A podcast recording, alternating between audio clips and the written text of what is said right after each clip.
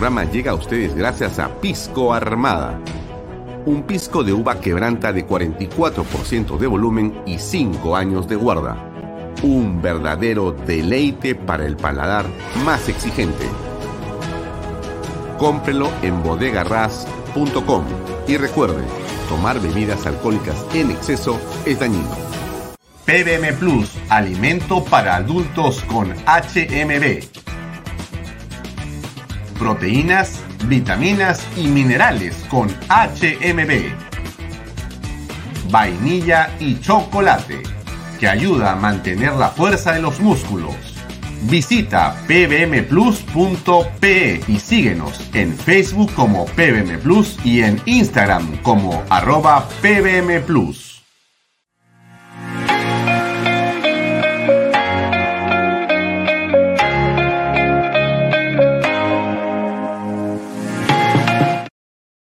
Bienvenido a la familia Sarcleti. Contamos con más de 20 años construyendo momentos especiales en más de 21 establecimientos ubicados en Lima y provincias. Tenemos la variedad de carta más grande para compartir en familia, con amigos o simplemente tomarte un tiempo para ti. ¿Estás listo para vivir la experiencia Sarcleti? ¿Qué ofrecemos para desarrollar tu industria? Lotes industriales desde 300 metros cuadrados lotes con zonificación I2 e I3, gas natural, fibra óptica, energía de media tensión, planta de tratamiento de aguas residuales. Múdate hoy a Indupark y aprovecha los excelentes beneficios. Ingresa a indupark.com.pe. Indupark, creamos desarrollo. ¿Qué tal amigos? ¿Cómo están? Muy buenas noches. Mi nombre es Alfonso Valle Herrera. Como todos los días, de lunes a viernes, estamos acá en Bahía Talksport, Canal B, el canal del Bicentenario. Gracias por acompañarnos, gracias por los estupendos comentarios y el redoblado ánimo que nos dan su respaldo permanente y creciente día a día. Estamos en las redes sociales de Alfonso Valle Herrera, las de Canal B, las aplicaciones de Canal B, la página web de Canal B.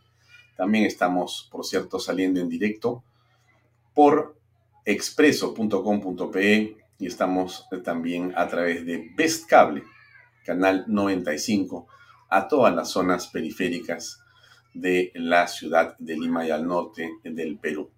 Y salimos también por radio a través de PBO Radio 91.9 FM.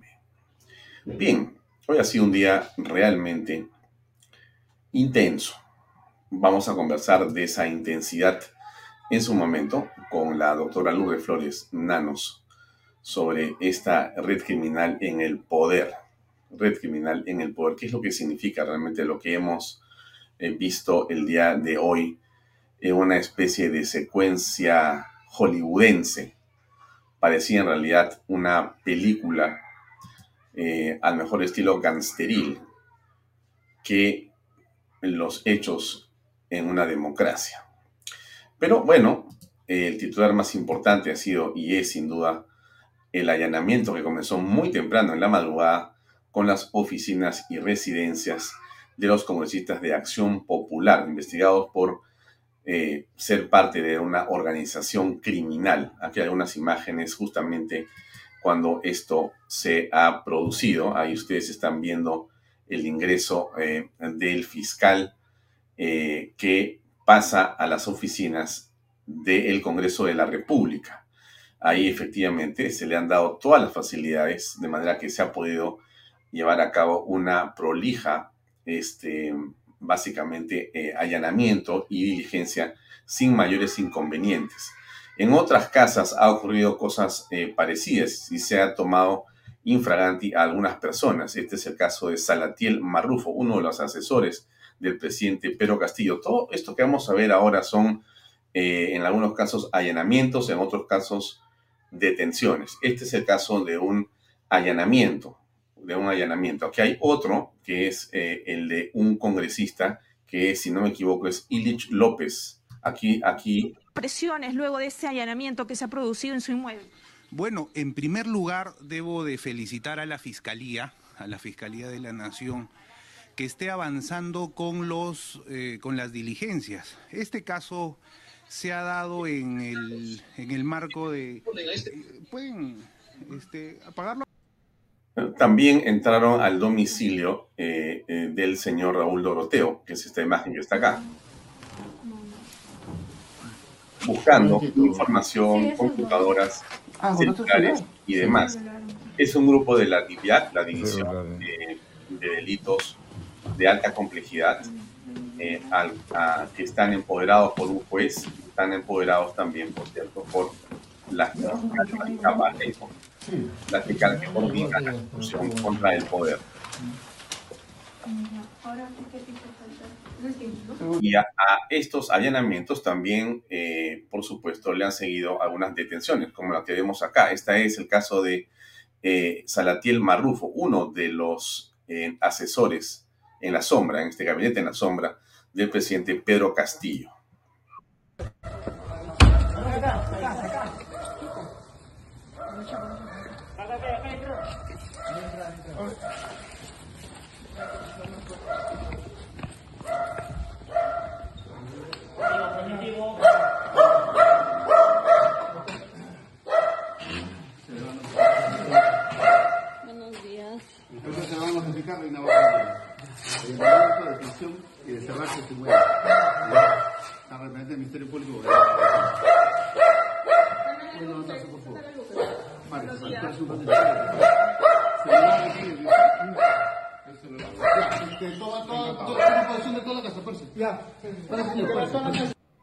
Bien, y esto ha continuado durante el día en una diversidad de diligencias que vale la pena comentar brevemente. Eh, contra el nombre de personas que están en la pantalla, se allanó inmuebles. Raúl Doroteo, Elvis Vergara, Juan Carlos Mori, Jorge Luis Flores, Darwin Espinosa y Lich López, que son congresistas de Acción Popular, los denominados niños. Eh, evidentemente, se ordenó la detención por 10 días de integrantes del gabinete en la sombra de Alejandro Sánchez. Y, Alejandro Sánchez no está habido, perdónenme por ese detalle, no está habido. Les voy contando más cosas. También hubo detención preliminar contra estas otras personas que son justamente los del gabinete en la sombra.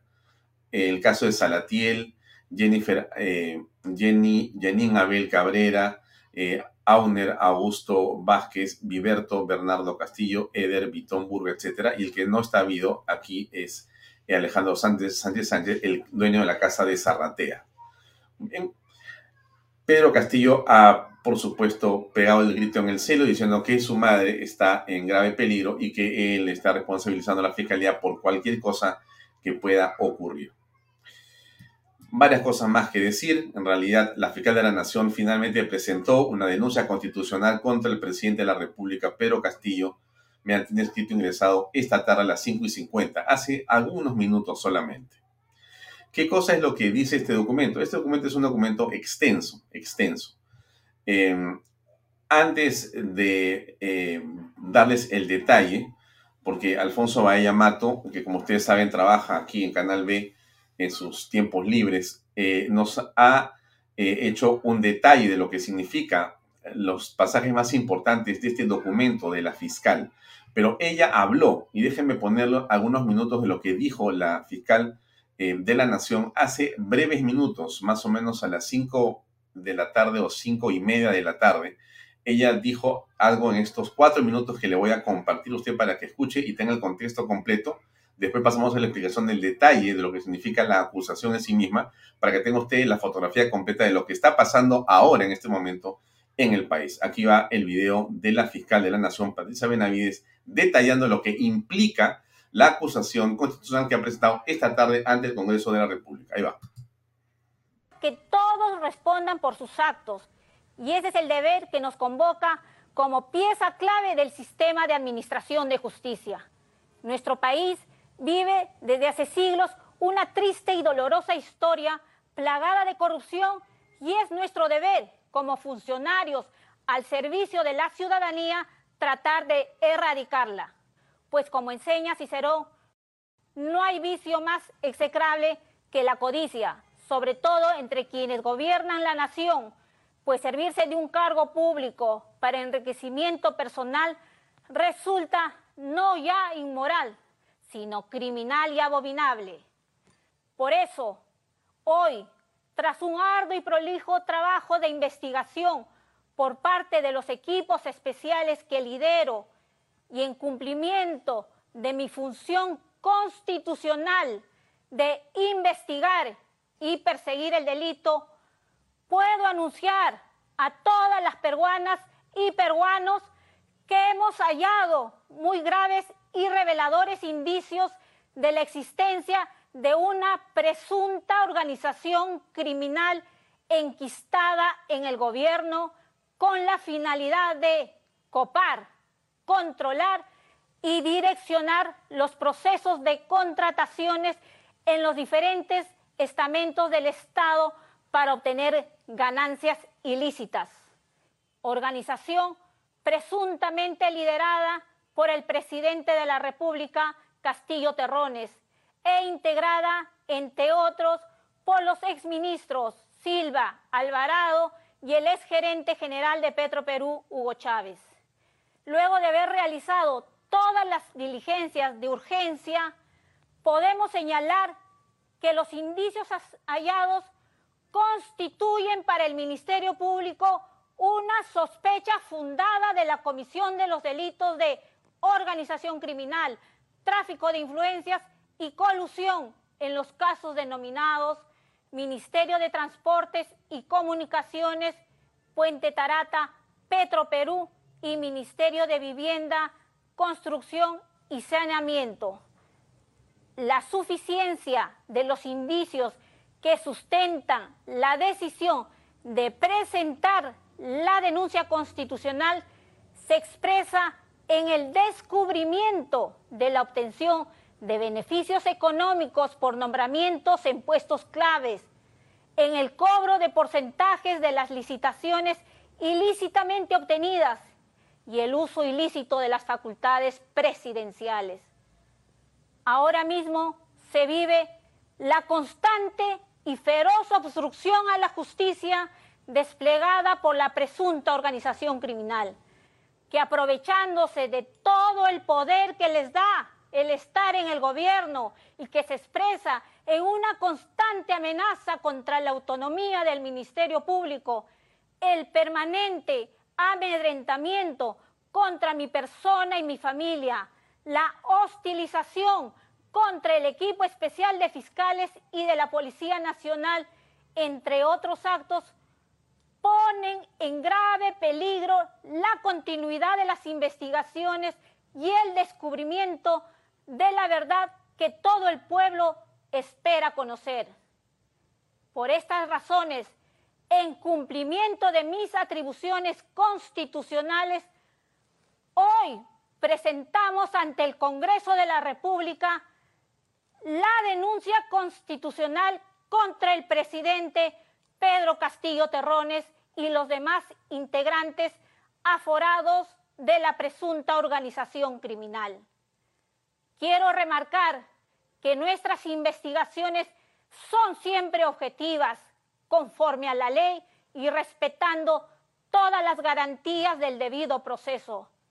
Los fiscales no somos actores políticos, sino operadores de justicia. Investigamos a partir de los hechos y no de las personas. Nosotros estamos haciendo lo correcto en cumplimiento de las funciones otorgadas por la Constitución y los tratados internacionales. Finalmente, quiero señalar que desde este momento es responsabilidad exclusiva y excluyente del Congreso de la República decidir sobre el trámite de la denuncia constitucional en el marco de la Convención de las Naciones Unidas contra la Corrupción.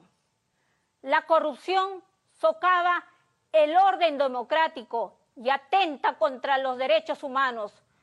Por ello, el combate contra la corrupción en todas las esferas del Estado debe ser unánime, porque sólo así la inmunidad no será impunidad. Las peruanas y peruanos merecemos conocer la verdad. Muchas gracias.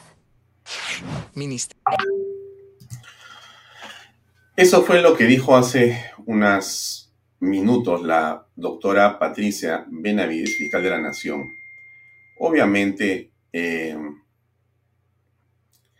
esto ha traído una serie de reflejos por parte del gobierno, del Poder Ejecutivo y del presidente de la República. Ellos han convocado una conferencia de prensa.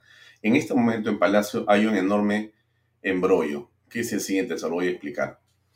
El gobierno ha convocado una conferencia de prensa y ha dispuesto los asientos para los ministros y los abogados del presidente de la República y, según el gobierno, la invitación era para la prensa extranjera. Pero se filtraron todos los periodistas que están en Palacio y han entrado junto con la prensa extranjera, cosa que ha molestado a los organizadores de la conferencia de prensa, o sea, Pedro Castillo y su equipo de personas. En este momento hay una enorme discusión entre periodistas y organizadores sobre qué va a pasar, porque quieren separar a la prensa extranjera de la prensa nacional, porque para el gobierno son dos prensas distintas y son seguramente mensajes diferentes que quieren o pretenden de alguna manera explicar o justificar lo que la fiscal ha estado diciendo hoy. Está tratando básicamente a estas alturas de hacer su trabajo de remediación. ¿no? Esto es control de crisis, control de caos. Y la prensa extranjera es una manera de informar al mundo su versión de los hechos. Seguramente lo que me imagino que van a decir es que la fiscal está coludida con la Contraloría, con los que no ganaron las elecciones, con la derecha etcétera, etcétera, etcétera, etcétera. Cosas que ustedes ya han escuchado hasta el cansancio de parte del presidente de la República y de sus voceros oficialistas y oficiosos. Pero, en todo caso, lo que importa aquí es ver qué dice la ley, no qué dice el gobierno, ni tampoco qué dice la oposición, sino lo que dice la ley. Y la ley en este caso la está representando Patricia Benavides. Ahora bien, yo le estaba contando a usted que hay, eh, por cierto, mucho en esta eh, detallada acusación eh, sustentada por la fiscal ante el Congreso. Es un documento extenso. Alfonso Bahía Mato, que ustedes conocen porque está en el Congreso de manera permanente, ha logrado puntualizar y apuntar algunos detalles que son interesantes compartirlos con usted en este momento. Él está con nosotros conectado. Alfonso, ¿cómo estás? Buenas noches. ¿Qué tal? Buenas noches con todo el público de Bahía Talks. Bien, un favor, tengo acá un PowerPoint. Tú has estado siguiendo desde la mañana lo que ocurría y has estado construyendo un documento que pongo ahora en la pantalla para que podamos eh, y nos cuentes muy rápidamente dónde hay elementos que son absolutamente claros y claves dentro de toda esa maraña de documentos que ha referido la fiscal de la Nación en su alocución. Ahí va, y este es el PowerPoint. ¿De qué se trata? Sí, el, el, documento al que hemos podido acceder eh, desde la mañana es un documento muy largo, en verdad. Eh, consta de 267 páginas. Entonces, eh, es normal que dentro de los próximos días en los medios estemos viendo más y más noticias sobre el mismo informe, porque es un informe muy largo. Entonces, esta es la organización criminal que se conocía con el caso Jennifer Paredes esta organización eh, criminal no tiene mucho que ver con la nueva organización que está planteando la fiscalía, porque son casos distintos. Este es el caso de Jennifer Paredes y lo nuevo que se ha tratado el día de hoy es el caso Los Niños y el caso eh, El Gabinete en las Sombras. Entonces, son casos distintos, sin embargo, eh, es muy probable que vayamos a ver en, las, en, las, en ambas organizaciones criminales, vayamos a ver los mismos personajes en algunos momentos. Esta es la nueva organización criminal que señala la fiscalía eh, en, la parte roja que está señalada con una, con una, flecha, es donde podemos ver a el brazo más eh, cercano al presidente, que es lo que, en lo que se basa la eh, información siguiente, que es la estructura de los asesores en la sombra, que es el caso que se ha tratado el día de hoy en la fiscalía. Los que están en rojo son los que la fiscal Patricia Benavides el día de hoy ha denunciado porque son los que coinciden en todas las estructuras de la organización criminal y son los que dentro de los asesores en la sombra son los que han formado parte del verdadero gabinete. Eh, General Alvarado como ministro de Vivienda y después como, como, ministro de Transportes y Juan Silva como ministro de Transportes desde que inició el gobierno. Entonces, eh, si bien a los demás, como por ejemplo el señor eh, Auner Vázquez Cabrera y el señor eh, José Nenil Medina y Alejandro Sánchez Sánchez, los conocíamos porque eran parte de una eh, estructura que se llamaba Los Chiclayanos, ahora son parte de esta organización que es mucho más grande y que es los asesores en la sombra. De ahí pasamos a lo que es la evolución del y desarrollo de la organización criminal y esto es en lo que se basa el informe completo. Entonces, empezamos con el financiamiento de la campaña electoral de Pedro Castillo y esto es un tema que se toca bastante en el, porque si bien en OMPE están señalados algunos de los eh, montos que han sido aportados por los chiclayanos, por algunos de los asesores en la sombra, lo que señala el eh, colaborador eficaz, que eso creo que es una de las cosas que es importante recalcar, en, esta, en este informe hay una, quizás sea la, una de las primicias más importantes, es que hay un nuevo colaborador eficaz. Y eso es muy importante tenerlo en cuenta si bien se conocía que teníamos tres colaboradores eficaces en, los casos de corrupción del presidente Pedro Castillo, ahora hay un nuevo colaborador eficaz eh, cuyo nombre e identidad no son revelados por, por obvias razones, pero hay un nuevo colaborador eficaz que ha permitido eh, tener más a detalle los, los, asuntos, las conversaciones, los hechos que han ocurrido en Palacio de Gobierno y es muy importante porque lo vamos a ver más adelante. Entonces, ese mismo colaborador eficaz ha señalado que los montos que habían declarado en la OMPE eh, algunos de los aportantes a la campaña de Pedro Castillo no eran eh, como lo, habían señalado, sino eran muchísimo más. Muchas veces no solo el doble, sino el triple o el cuádruple de las cantidades que se habían señalado, que, bueno, que se habían declarado. Luego está el copiamiento de las instituciones públicas para generar activos legales, actos colusorios con, en contrataciones públicas, reclutamiento y capacitación de partes de representantes del Poder Legislativo. Y llegamos hasta el, punto final para, para, no extenderme mucho más, porque igual esos, estos, todos estos gráficos ya los hemos publicado en, el Twitter de Canal B. Este, la permanencia en el poder para seguir obteniendo ganancias ilícitas. Y eso es lo que ha tocado a la fiscal el día de hoy en su mensaje a la nación. Déjame, regresa atrás un segundo. Yo quiero que la gente entienda que estamos yendo por en orden, de izquierda a derecha hacia abajo y hacia la izquierda nuevamente. Y termina en el punto rojo, que es permanece en el poder para ganancias. Ese es el objetivo de toda esta red en realidad. No es gobernar, no es administrar, no es los pobres, sino hacerse de dinero. Ese tema es central para que entiendan las personas que nos están escuchando la tesis fiscal, por qué y cómo comprueba esto. Lo que vamos a ver en general son las evidencias o los elementos de convicción que abonan en esta tesis, que todo está hecho, todo está hecho y surge desde el financiamiento de la campaña electoral. O sea, ahí se comienzan a gestar los intereses, los compromisos que el presidente comienza a pagar esos favores cuando asume el gobierno. Desde que antes, un poquito antes, cuando ya va a ser presidente, desde Zarratea, antes que sea Zarratea presidencial, era Zarratea presidente virtual, ya comienza él a pagar favores desde ahí y comienza a comprar instituciones, actos colusorios, reclutamiento, encubrimiento para permanecer en el poder. Así funciona esa red, amigos. Sigue, por favor. Sí, eh, bueno, y, termina en el punto rojo, que es lo, mismo que también ha señalado la fiscal en, el final de su, discurso, que es la permanencia, ese es el, principal problema, ¿no? La permanencia en el poder para seguir obteniendo obras ilícitas, porque no, no se detienen.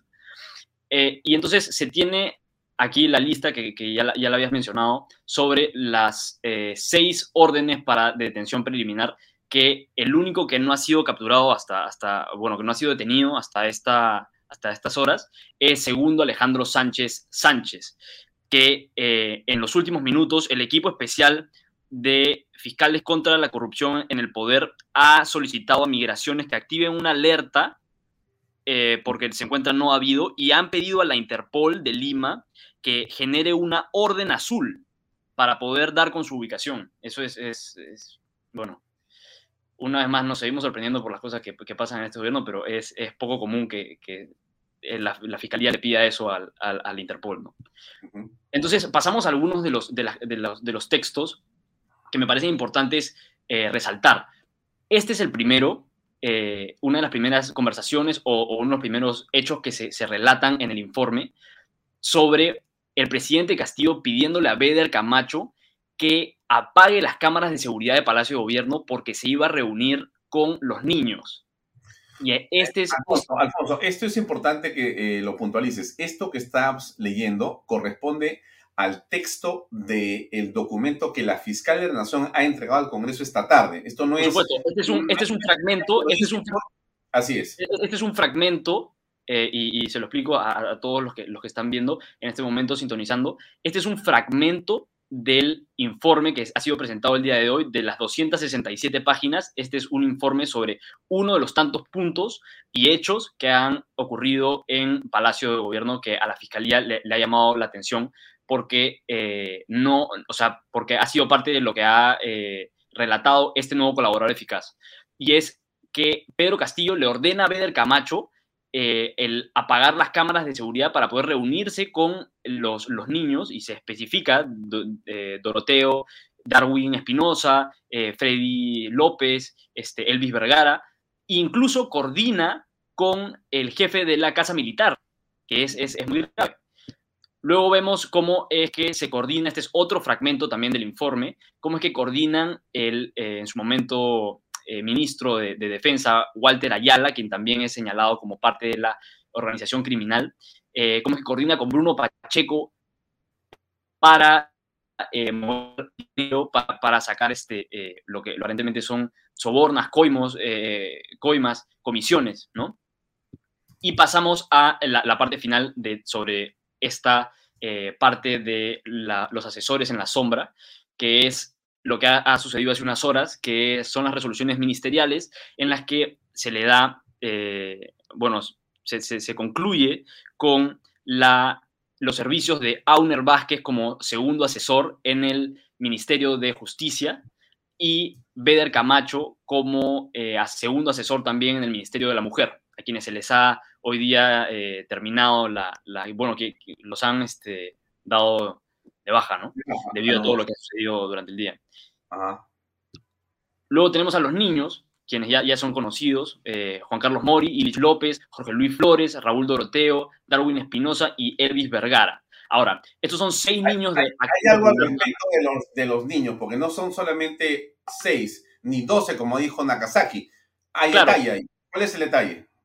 Bueno, Philip Butters detalla, y, lo ha dicho él ayer casi como un exclusivo en su programa, que son en verdad eh, más, que es, él, tiene información sobre que hay nicho, niños en todas las bancadas, en todas las bancadas. Eh, si bien el programa Contracorriente señaló hace unos meses que ellos tenían información sobre los otros eh, cinco niños, que tres pertenecerían a Alianza para el Progreso y dos para Perú Libre, y el último, que vendrían a ser los 12, no, nunca, nunca se supo, Pero una vez más son, son supuestos, no hay nada en el informe nuevo sobre más niños. Pero una vez más, el doctor Nakazaki ha dicho el día de ayer que efectivamente son 12. Entonces, estamos a la espera de que, siga revelando la, identidad de, nuevos niños. Tengo información sobre el tema, déjame compartir con ustedes un segundo. Esto es eh, una información del diario Expreso de hoy día 11 de octubre a las 2 de la tarde aproximadamente y dice lo siguiente el presidente de la República ofreció ministerios a un gran número de congresistas a fin de evitar la vacancia en su contra. De acuerdo a un cuadro de la Fiscalía de la Nación, el mandatario captó en total 58 parlamentarios, 37 de Perú Libre, 8 de Acción Popular, 5 de Juntos por el Perú, 4 de Somos Perú y 4 de Podemos Perú. Eso es lo que se ha publicado hoy y que la fiscal de alguna manera ha argumentado también. Sigue, por favor. Sí, bueno, también tenemos el, caso de Sirit Bazán, que ha admitido el día de hoy que ella eh, presentó como opción a eh, la señora Huanca y el, bueno, al, señor Wong, que más adelante vamos a ver este, en, el, PowerPoint, está un poco señalado las conversaciones que él tuvo y las reuniones que tuvo con Juan Silva, que creo que ya eran, eran de, público conocimiento por los, por los reportajes periodísticos que, que, los habían mostrado, pero de todas maneras se detalla en el, en el informe, ¿no? Si está por ahí el, el... Aquí está. Bueno, entonces, dentro del informe también eh, se muestra el registro de visitas de congresistas a Palacio de Gobierno. Obviamente, cuando se refiere a congresistas, estamos viendo a los niños, ¿no? Son eh, los niños de Acción Popular, los seis que, están, que, ya hemos referido antes, y las reuniones que han tenido con el presidente, bueno, las reuniones registradas, ¿no? En, el, eh, la página web de Palacio de Gobierno, del despacho presidencial, y esas son los, las eh, visitas que ha tenido que han estado registradas en la web del gobierno. Entonces, este es el gráfico, quizás uno de los más importantes que se detalla en el informe, sobre la relación de distribución de los votos que estarían concesionados para evitar la vacancia y las instituciones públicas cedidas por el Ejecutivo. Esto es lo que en la mañana eh, ha salido Guido Bellido a negar rotundamente y también se ha visto a Valdemar Cerrón negarlo por todos lados, diciendo que Perú Libre no tiene cuotas ellos no han accedido a nada, pero eso es, esta es la conclusión a la que ha llegado la Fiscalía. Una vez más, este, eh, este gráfico ha sido elaborado por la Fiscalía. Eh, nosotros lo hemos recogido como, como un fragmento del informe. Alfonso, pero este gráfico muestra a la izquierda los partidos políticos, los números de congresistas al centro y a la derecha los ministerios o los beneficios que tuvieron en nombramientos en el Poder Ejecutivo. Así es, así es. Y eh, lo, que, lo que creo que ya era de esperarse es que en Juntos por el Perú vemos al Ministerio de Comercio, de Turismo y Comercio Exterior, que es donde está eh, Roberto Sánchez, ¿no? Y creo que era, era obvio. Eh, pero es, es, importante también ver el tema de Perú Libre, ¿no? Uno creería que por, por ser eh, ya oficialistas no estarían tan involucrados en, en de petición de, obras o de, eh, beneficios, pero sí, ¿no? Son los que más, son los que obviamente más escaños tenían en el Congreso y por lo tanto tenían que hablarlos de alguna manera. Entonces, eh, bueno, este, el tema de Podemos abajo es muy importante porque Wong hoy día, y podemos verlo en la siguiente diapositiva, que son, eh, es un poco lo que también, este es un fragmento también del informe de la fiscal eh, que ha presentado hoy día, en el que se detalla un poco los hechos ocurridos eh, con el congresista Enrique Wong y Auner Vázquez Cabrera. Hoy día el congresista Wong ha declarado de una manera nefasta en, en los pasos perdidos, ha estado, trató de declarar a todos los medios pero sus, declaraciones fueron, dijo realmente, o sea, cualquier cosa, negó absolutamente todo, defendió a los niños y estuvo en contra de las acciones de la fiscal, dijo que no, no era posible que se, eh, que se generen estos allanamientos, mencionó a Keiko Fujimori, dijo que le da mucha pena eh, que a Keiko Fujimori la hayan, la hayan eh, encadenado, al igual que a Nadine Heredia y, está contento porque a Jennifer Paredes no la habían sacado eh, encadenada. unas declaraciones muy, muy, muy extrañas. no, eh, fueron muy extrañas porque te das cuenta que está muy, muy nervioso. Entonces, eh, frente a todo lo, que viene ocurriendo y a todo lo que viene saliendo de, este informe, creo que el, más señalado por la fiscalía como un séptimo niño probablemente sea Enrique Wong. ¿no? Bien, eh, Alfonso, gracias en realidad por este detalle. Creo que es bastante claro lo que está ocurriendo. Vamos a continuar eh, con el programa. Hasta otro momento, gracias. Bien, era Alfonso Bahía Mato que nos eh, ha permitido conocer el detalle de alguno de los temas que está detrás de la extensa carpeta que hoy día ha presentado la eh, doctora Patricia Benavides ante el Congreso de la República como una acusación constitucional contra Pedro Castillo y contra el ministro Silva y el ministro General Alvarado, o los exministros en todo caso. Pero justamente esto es lo que le estaba contando. Eh, repaso muy rápidamente. Pedro Castillo eh, coordinó personalmente entrega de dinero y posible asilo en Venezuela para Bruno Pacheco. Está también dentro de esa carpeta fiscal con esa sustentación que ha presentado el día de hoy eh, la doctora Benavides. Él mismo ha estado coordinando con Venezuela para salvar a Bruno Pacheco. Por eso es que Bruno Pacheco estaba dentro de una negociación, hasta que Bruno Pacheco simplemente fue abandonado y decidió ponerse a derecho. En el caso de Petroperú, Pedro Castillo ordenó desaparecer toda información que lo vinculara con Samira Budayet y se ha destruido información. Se han quemado documentos, él ha ordenado a la gente que eh, hacía de secretaría en Palacio de Gobierno la destrucción de toda prueba que lo vincule. Y eso es evidentemente obstrucción de la justicia, por decir lo menos. El tema aquí en realidad no es algo simple y pequeño. El presidente de la República eh, está en realidad em, en una situación absolutamente precaria en este momento. Yo imagino que él lo que va a hacer es intentar sostenerse en el poder al lado de sus abogados, que es capaz de decirle, que son capaces de decirle cualquier cosa para sostenerse. Pero esto ya es en realidad eh, inmanejable para el presidente de la República. Ya estamos apreciando que constitucionalmente y legalmente el presidente, por todos los indicios, está en una fragilidad absoluta. Absoluta. Eh, pero Castillo ordenó apagar las cámaras de Palacio para reunirse con los niños. Un hecho gravísimo, además. O sea, Castillo, asesorado muy mal, no sabemos por quién, si por abogados o por este grupo de asesores o de ministros o de eh, gabinete en la sombra que le llamaban, ha pensado que él podía hacer cualquier cosa en Palacio de Gobierno y que Palacio de Gobierno es de su propiedad. Lo decía yo anoche en el programa de Philip Butters. Él cree que su avión, su helicóptero, su Palacio de Gobierno, sus cámaras, y él hace lo que le da la gana. Y este es un gobierno que le pertenece. Y no es así. El presidente ha vuelto a cometer el mismo error desde el principio.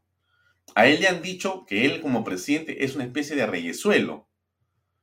Y no es así. Él no es un reyesuelo pero da la impresión que su imagen eh, la pretende plantear de esa manera.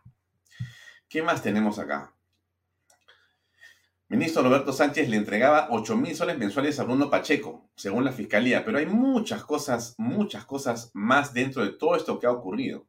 A la señora Lilia Paredes, por si acaso, le están calculando entre 8 y 10 años por ser la coordinadora de esta maraña de eh, eh, intereses y de probables delitos que estamos apreciando, todos los cuales se van probando poco a poco porque eh, están hablando las personas.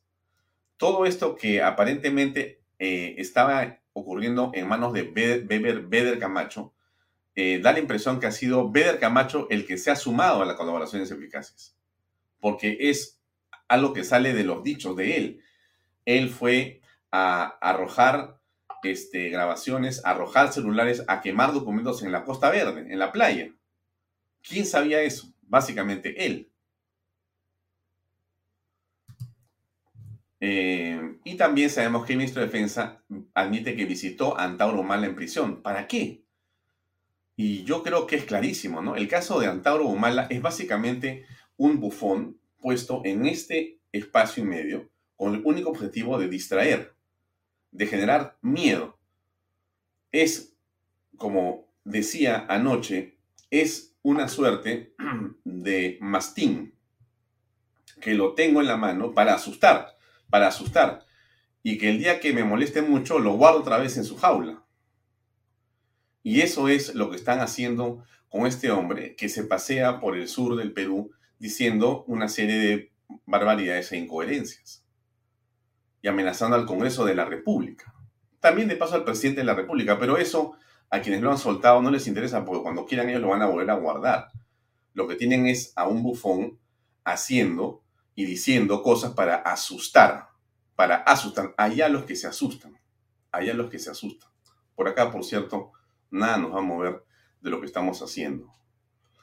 Y entonces, eso es algo que ha venido ocurriendo en las últimas horas. Es un extremo en extrema gravedad. La señora Dina Boluarte eh, ha reaccionado diciendo que en realidad, em, después de su presentación de ayer en el Congreso de la República, ella dice que esto es parte de un golpe de Estado. ¿De qué golpe de Estado? No, la verdad que no iba a entender eh, a qué golpe de Estado se refiere la señora eh, Boluarte. me da un poco de pena, una vez más, escuchar a quienes sostienen que acá hay un golpe de Estado que está en formación o en camino o algo por el estilo.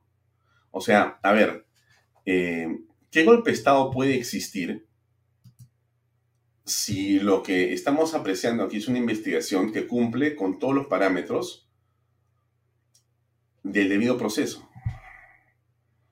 Si se están dando las instancias, si se está investigando de acuerdo a lo que dicen los procedimientos si se han eh, merituado los elementos de convicción, si se están justamente a estas alturas eh, acopiando de una manera muy notable las piezas que encajan en el rompecabezas de la corrupción. Ese documento al que hemos hecho referencia y que está en este momento circulando por las redes sociales, que es parte de la carpeta fiscal o el resumen de la carpeta fiscal, es tremendo en la práctica. Tiene una meticulosidad o una precisión enorme y se refiere básicamente a todo lo que ha hecho Pedro Castillo y cómo ha tejido una maraña de corrupción a su alrededor. Déjeme precisar solamente ese cuadro. Es un cuadro más, lamentablemente no estamos llenos de cuadros, pero no hay otra manera que usted lo pueda entender. Y déjeme simplemente precisar un poquitito para que usted vea que este cuadro, ¿de qué se trata? Le quiero explicar muy rápidamente. Aquí está Castillo en la cabeza. Y hay un órgano operativo extenso y un órgano de ejecución extenso. El operativo está compuesto por un gabinete en la sombra, un buró político, donde está Sánchez Sánchez, que está fugado ahora, Cabrera Fernández, Medina Guerrero y Fermín Silva. Y después tiene la coordinación a, a cargo, a cargo, a cambio, a cargo perdón, de la Secretaría General, donde estaba justamente Bruno Pacheco. Hay un brazo familiar, hay un brazo congresal, un brazo obstruccionista, un brazo lobista. Y después tienes a los ministerios, que finalmente son a través de los cuales se realizan los eh, nombramientos para lograr la corrupción. Transportes y comunicaciones, vivienda, el Ministerio de Defensa, Petro Perú y los órganos de ejecución, Provías Nacional, Provías Descentralizado, Policía Nacional del Perú, Fuerza Aérea, Ejército del Perú, etcétera. Y ahí están, eso es parte. Y, si, este documento, si usted lo sigue, lo sigue eh, apreciando y lo sigue, lo vamos a publicar nosotros porque es de dominio público, va a encontrar todos los delitos que están imputados al presidente de la República. ¿Por qué organización criminal? 20 años. ¿Por qué tráfico de influencias? 8 años. ¿Por qué colusión agravada? 20 años más. Y ahí está el detalle. Entonces, entonces es eh, un eh, eh, trabajo que creemos que es prolijo el que ha realizado la Fiscalía, ir acumulando en un tiempo récord con las, em, digamos, limitaciones que ha tenido llevar a cabo esta, digamos, compendio de documentos por una razón simplísima. El poder está haciendo lo posible para luchar y mantenerse en justamente esa aura de corrupción. Han amenazado a través de las redes sociales de manera personal. Lo último que hemos conocido es esto, que se ha sabido que es cierto, amenazas contra el señor eh, jefe de la DIVIAC o de una unidad de la DIVIAC, el señor Colchado. Y contra la señora Patricia Benavides y sus familiares y otras personas más vinculadas. Y todo esto que es básicamente obstruir la justicia tiene en la cabeza al señor Pedro Castillo. Yo no entiendo cómo a estas alturas, sinceramente, hay personas que niegan la realidad. Parece realmente increíble. Increíble que, y solamente puedes entenderlo cuando puedes imaginar que hay intereses de otro tipo detrás. Pero personas que tienen un mínimo de sentido común, un mínimo de coherencia en sus vidas, no pueden dejar de mirar la estela de corrupción que aquí y el olor a corrupción y putrefacción que aquí sale por todas partes. Es insostenible el gobierno de Pedro Castillo. A esta hora realmente es insostenible. La señora Boluarte, por el contrario, festeja. Manos limpias y así voy a gobernar. Ella está en otra. Ella más bien está viendo cómo se va a quedar después de Castillo. Pero en esta, digamos, eh, marejada, en este tsunami de corrupción, en el que estamos eh, viendo cómo se licúa Pedro Castillo y sus huestes, va a ir sin duda la señora Dina Boluarte también al desagüe. Es imposible pensar que la señora Boluarte se puede salvar de esto. Y vamos a llegar entonces a José Williams como presidente de la República. Eso no es golpismo. Eso dice la Constitución de la República. La señora fiscal de la Nación ha explicado de manera detallada en un artículo el día domingo que nosotros estamos eh, suscritos, adscritos y somos eh, firmantes de tratados internacionales que hacen que la inmunidad presidencial o cualquier inmunidad no deba ser observada cuando hay delitos flagrantes o delitos eh, claros y que la corrupción no de ninguna manera, o en todo caso, el hecho de que tengan inmunidad no puede ser impunidad, y lo dice claramente. Los artículos correspondientes y lo han escrito varios abogados más, inclusive que no son de quien o la órbita que podés llamar de derecha, sino al contrario. Y están ahí artículos en diferentes diarios sobre este mismo tema. Con esto, ¿qué quiero decir?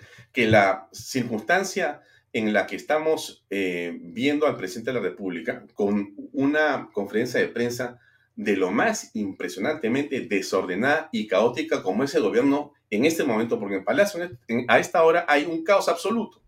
Cierran puertas, tiran puertas, empujan periodistas, sacan a periodistas, separan a la prensa nacional del internacional, no saben qué hacer con los periodistas. Nunca han sabido qué hacer con la verdad. Eso es en el fondo lo que está pasando. Y lo que vemos aquí es eh, quizá los estertores, quizá las últimas horas. No sabemos. No sabemos. El Congreso está, como ustedes lo han visto, contaminado. Contaminado. Muy difícil que de ahí salga una votación que permita salvar a la patria a esta hora. ¿Cuál es el camino? A estas alturas yo, sinceramente, no lo entiendo, no lo tengo claro, pero lo que sí me queda claro es la valentía, la perseverancia y la manera en que la fiscal de la nación ha planteado las cosas el día de hoy y debe seguir contando, creo yo, con el apoyo de la mayoría de peruanos. Bien, son 7 y 17 y la doctora eh, Lourdes Flores. Hay un escándalo en Palacio. Le han cerrado la puerta a la prensa nacional, la han sacado en pellones y han dejado a la prensa internacional adentro. Esto es impresionante, sinceramente. Latina escribe, pedimos al presidente Castillo el acceso a la conferencia de prensa para los medios peruanos, no solo a la prensa extranjera. Alejandro Muñoz dice, nos llaman golpistas, obstruccionistas y sediciosos, pero siempre estuvimos al lado correcto. ¿Qué dice Perú 21? Solicitamos al gobierno de Pedro Castillo el acceso a la conferencia de prensa para los medios peruanos. Impresionante, ¿eh? Impresionante. Cierran acceso de salida y entrada. Los han encerrado los periodistas. Esto ya parece realmente de locos, ¿ah? De locos. Vamos a ver si podemos eh, ya conectarnos con nuestra invitada, Lourdes Flores eh, Nano, que está eh, ya con nosotros acá. Lourdes, buenas noches. ¿Cómo te va? Buenas noches, Alfonso. Un día agitado hoy día, ¿no? Es verdad. Eh, eh, cuya agitación, Lourdes, si me ponen el background de Vaya Talks, les agradeceré. Un día, eh, Lourdes, que no termina, porque en este momento, Lourdes, en Palacio de Gobierno hay una situación realmente anómala, y lo quiero explicar porque tengo un monitor aquí, y ocurre lo siguiente ellos, el presidente de la República, para tratar de responder o contestar lo que está ocurriendo, han invitado a una conferencia de prensa a las seis de la tarde y media. Eh, conferencia de prensa a la que ha ingresado, digamos, todo el grupo de periodistas extranjeros y nacionales. Pero ellos no querían que estuvieran los nacionales, solo los extranjeros. Pero se han juntado todos y están en el Salón Tupac Amaru en una de empujones y de sacadas y de, y de encerrando a los periodistas nacionales en un lugar para separarlos de extranjera es un caos como no veíamos o no hemos visto nunca. Pero bueno, eso les cuento yo que está pasando. Vamos a ver si podemos conectarnos con esa imagen pronto. Lourdes, em, bueno, a estas alturas, tu primera lectura de lo que ha ocurrido el día de hoy, eh, ¿cuál es? A ver, en primer lugar vamos a comenzar por rendirle eh, el tributo a la estrategia y a las acciones decididas que la Fiscalía de la Nación y el equipo liderado por la doctora Barreto viene desarrollando. Creo que es una estrategia inteligente porque es evidente que va a concluir, ya, definió que hay una organización criminal que la preside el propio presidente de la República, la encabeza el propio presidente de la República, pero ha hecho uh, una estrategia hoy de cerco que creo que es muy importante para efectos de la información. Es decir, ha atacado dos muy importantes fuentes de información por su contacto directo con este círculo de poder corrupto al que tú has hecho referencia hace un instante. En primer lugar, esto que se ha venido a llamar el gabinete paralelo o el gabinete en la sombra. De esos cinco o seis que han sido detenidos, estoy segura que muchos de ellos van a contar para librarse de responsabilidades, una, van a brindar una información muy relevante porque son testigos directos, involucrados directos de un esquema de poder, de un asalto al poder ¿no es cierto?, desde, desde el primer día o, desde la planificación cuando vieron que las posibilidades de acceso al poder se daban. Y de otro lado, creo que el mensaje hacia los parlamentarios, que además espero de, conduzca a la separación de los llamados niños, por lo menos de estos que están siendo procesados, no solo de su partido, sino del Parlamento, para habilitar que los suplentes entren o los, los, los accesitarios entren, y que eso refresque, recomponga el Parlamento. En fin, creo que esta señora, eh, en la estrategia fiscal, ha atacado dos núcleos de muy buena información Y yo calculo que este desorden que describes, que es además una expresión del nerviosismo, de la desesperación, no saber qué hacer, es la sensación que el dique, si antes hablaba Pacheco y hablaba el otro y el Samir y no sé cuántos, hoy tienes un dique, una compuerta que se ha abierto y que deben estar pues aterrorizados de ver qué agua va, va a fluir por ahí, ¿no? Entonces, comprendo el nerviosismo. Ahora, dijiste hace un instante, y ese es el tema de fondo, mi lectura final de todo esto, o preliminar, del, del, estamos en el inicio de una etapa que va a venir, es que, claro, yo no digo que hoy día va, va a producirse una, una, caída, pero yo creo que el nivel de descomposición que va a irse evidenciando minuto a minuto, hora tras hora, en la medida en que además la fiscal ponga sobre la mesa del Parlamento la acusación constitucional, es evidente y si frente a eso volvemos al escenario en que siempre hemos dicho está la solución constitucional, pacífica, democrática, el Congreso no reacciona, bueno, ese mismo dique con sus aguas sucias va a terminar envolviéndonos. Así que yo espero que esto genere una reacción y la sensatez finalmente nos permite encontrar una salida. Eh, Lourdes, eh, digamos, eh, la vocería o la narrativa oficial o oficialista insiste permanentemente que esto es un golpe de Estado, que lo que está haciendo la Fiscalía, lo que está haciendo la Contraloría, lo que está haciendo el Congreso en su labor de investigación y otros órganos adicionales es una eh, llamada al desorden y a la ruptura del orden constitucional. Así lo están tocando, sí. así lo están informando y así entiendo que tienen la intención de hacer con la prensa extranjera. Quieren ellos denunciar un golpe de Estado encubierto en este momento.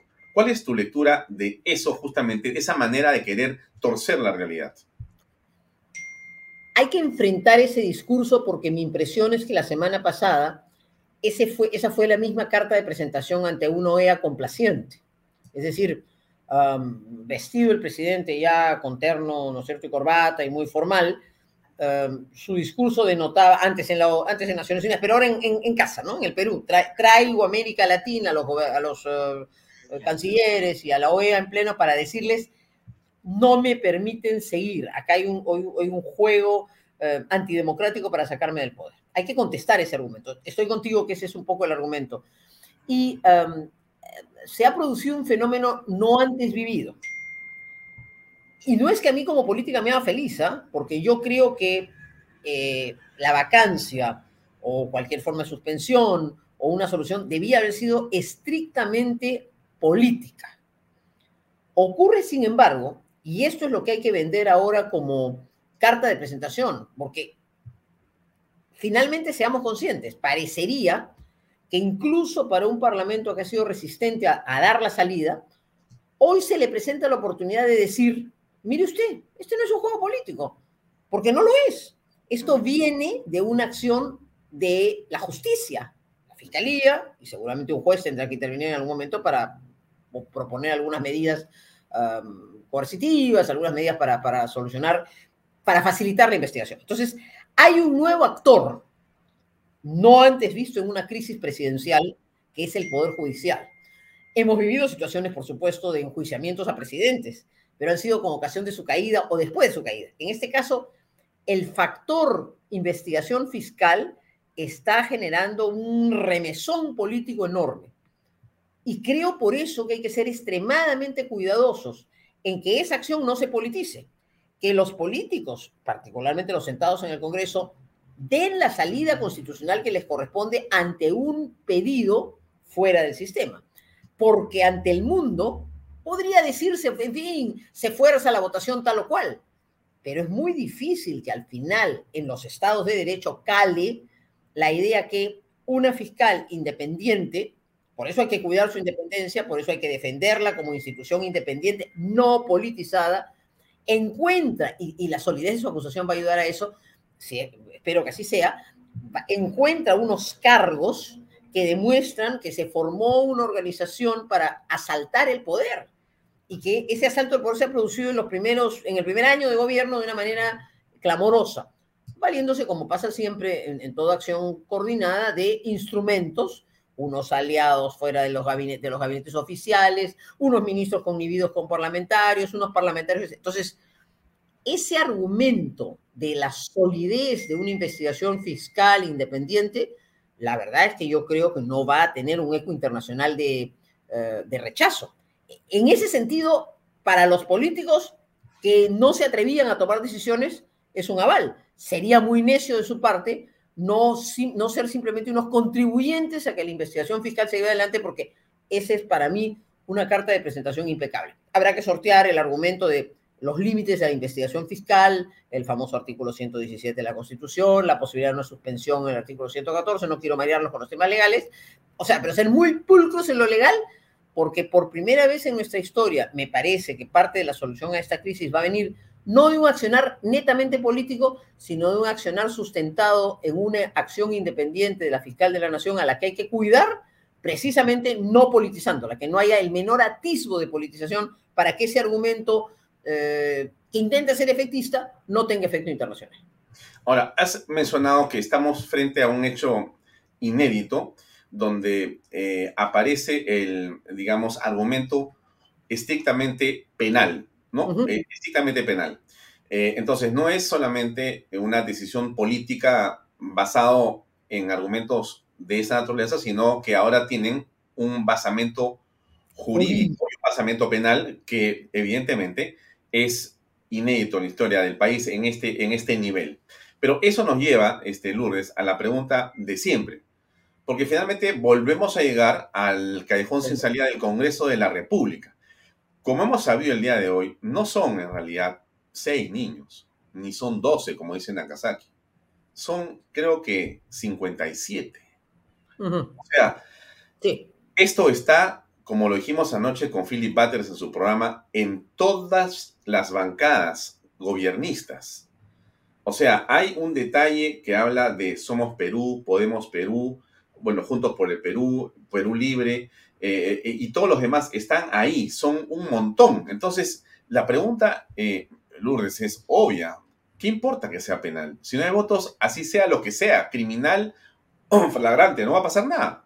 A ver, vamos a ver primero, desde luego, estamos al día de hoy em, ante un, paso más de una estrategia fiscal digna de ser mirada con respeto y que, insisto, no hay que politizar. Porque en el momento en que los políticos comencemos a intentar meterle mano a un proceso en que la estrella, la lideresa, pero además la voz que debe dar nacional e internacionalmente la certeza que sus apreciaciones no están sesgadas, no están cargadas políticamente, no es una adversaria política, sino es la autoridad nacional que constata la existencia de elementos delictivos, eso tiene que ser sumamente cuidado precisamente para que su desenlace sea posible. Muy bien.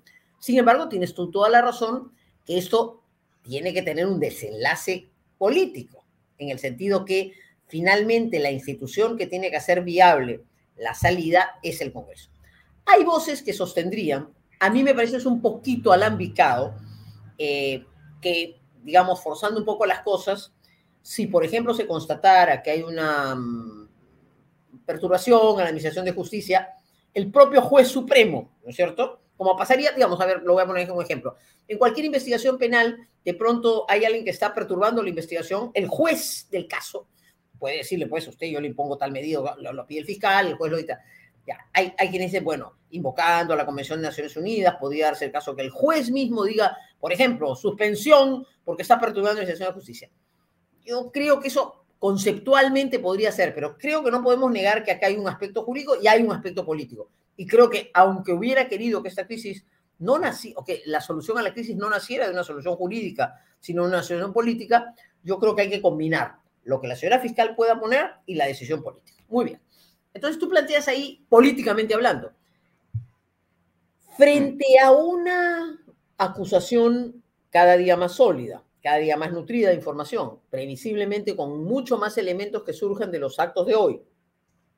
¿Cuál va a ser la actuación? No diré de los buenos parlamentarios, que son, como tú señalas bien, sesenta y tantos, sino de estos que han sido contemplativos, que no sabemos qué, qué grado de compromiso tiene cada uno de ellos. Y entonces hay que recordar, para, para pensar que los procesos políticos también son dinámicos y aunque hasta ayer hayan voces que han estado en una posición, que esto evoluciona. Recordemos, queridos amigos, la crisis de los 90 y la caída de Fujimori. un buen día.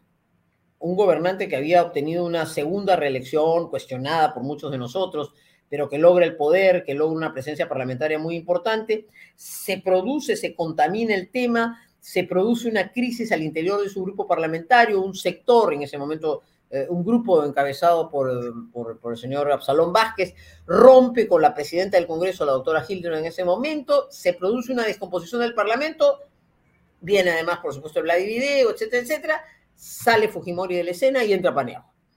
Esa probablemente era una crisis que no imaginamos 48 o 72 horas antes, y se produce, porque así son las descomposiciones. Pensemos en el caso de Vizcarra. Pasa su primera vacancia, la, se salva, y luego viene todo el tema del vacunagate, en fin, y, se descompone el tema y súbitamente se llega a casi 100 votos, si no recuerdo mal. Entonces, los fenómenos políticos también son muy dinámicos, precisamente porque los actores, incluidos sus 57, no es que sean de una solidez y una vinculación al gobernante, al que van a blindar hasta el último día, no. Creo que en ese sentido el mensaje que respecto a los niños se dé, la firmeza con que se actúe, va a hacer pensar a muchos. O sea, si yo he estado en el, área gris y de pronto resulta que los que estaban un poquito más comprometidos que yo han terminado donde están, bueno, yo tampoco quiero seguir en esta área gris, mejor me voy desmarcando. Entonces yo diría que el tema político, Alfonso, no está escrito sobre piedra, puede ir evolucionando y creo que para quienes cómodamente esperaban que otro hiciera la tarea, eh, la señora fiscal de la Nación está cumpliendo un rol por eso histórico, muy importante, en el sentido que está aportando los elementos, aportando los elementos objetivos, insisto por tercera o cuarta vez, que no deben contaminarse políticamente para que al interior del Congreso se genere la conciencia y ojalá eso permita encontrar las salidas. ¿Cuáles son las salidas? Se ha comenzado a hablar de una posible suspensión en mérito al artículo 114 y no el 117 de la Constitución. Es un camino a explorar. Ahí se habla simplemente de una incapacidad eso necesita menos votos. Eh, en segundo lugar, puede haber siempre la posibilidad de una reacción para la vacancia, ¿no? Eh, hasta ahí creo que son, de momento, las dos salidas inmediatas sobre las cuales debería caminarse.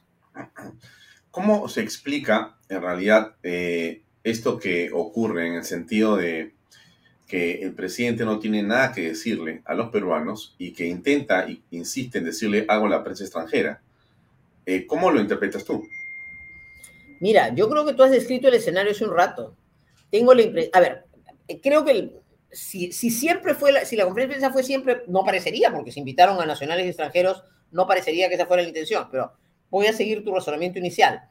Eh, se intenta transmitir, como le dicen ahora, la narrativa, la, narrativa, la historia, en fin, el relato, ¿no es cierto? El relato de un gobernante eh, del pueblo que ha sido o que está siendo Em, objeto de un ataque, de un complot que viene de la extrema derecha y ahora que copa, supongo que tendrá que completarse así la historia, y que ahora usa a la fiscalía para su, su protervo fin de sacarlo. O sea, ese es el cuento que se quiere plantear internacionalmente para generar una especie de solidaridad y de respaldo a la autoridad elegida en un sistema democrático a la que se le pretende socavar con estas presiones sobre sus familiares, la señora madre que termina en el hospital, eh, los amigos íntimos a los que se les corre, em, eh, unos parlamentarios que simplemente habían cumplido su deber eh, democrático de respaldar al gobierno. Esa historia. Pero claro, no tiene ninguna lógica, ¿no es cierto? Que tu primer interés sea cómo te cubres internacionalmente y no cómo explicas nacionalmente, incluso cómo das nacionalmente tu versión de qué es lo que está pasando. ¿ya? Porque imaginamos pues, que, que, quiera, que, que, han construido un relato muy sólido de su explicación de lo que está pasando. Bueno, los primeros a los que tienes que tratar de persuadir es a, es a los peruanos. Lo que pasa es que ellos vienen jugando con un electorado con, una, un respaldo que todavía queda, pues un 20%, 25%, que no está en esta reflexión teórica, sino que simplemente dice, lo están atacando, no lo dejan gobernar, em, hay una envidia, no lo quieren, nunca lo aceptaron y en consecuencia ahora quieren votarlo. Ese es el núcleo al cual, al cual tratan de llegar, pero que sin embargo, también es importante para efectos del voto parlamentario, yo estaría mucho más preocupada si en las elecciones pasadas del 2 de octubre eh, se hubiera visto, por ejemplo, un respaldo popular electoral muy importante, que creo que es lo que soñaron inicialmente. Entonces ellos podrían decir, tan cierto es que hay este complot que puestos los peruanos a votar y a decidir electoralmente nos han dado un respaldo extraordinario. Pero afortunadamente el desastre nacional de Perú Libre ha sido absoluto. Puede ser que haya una serie de movimientos que van a ser afines al gobierno por necesidad, por pragmatismo, etcétera, o, o porque ideológicamente son, son, son, son grupos de izquierda un poco más radicales, pero no pueden exhibir que el pueblo los ha respaldado y que han salido fortalecidos, no, han salido barridos de las elecciones municipales y regionales.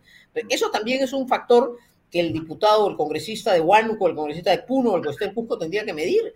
Oye, ¿por qué te vas a inmolar? ¿Qué, gran respaldo ha tenido. O sea, al principio no, este, todo el mundo en mi pueblo me dice que cómo voy a obstaculizar al gobierno. Pero resulta que el pueblo, puesto a votar el 2 de octubre, le ha dicho a Perú Libre, chao. En consecuencia, ¿por qué te vas a convertir tú en defensor de la nada? Creo que son factores políticos que también tomarse en cuenta. Claro, la narrativa y el argumento del presidente y el grupo que lo acompaña era eh, que ellos eran la voz del pueblo y el pueblo había votado por ellos. Y por lo tanto, ellos tenían la legitimidad que el voto te, te, asigna, ¿no?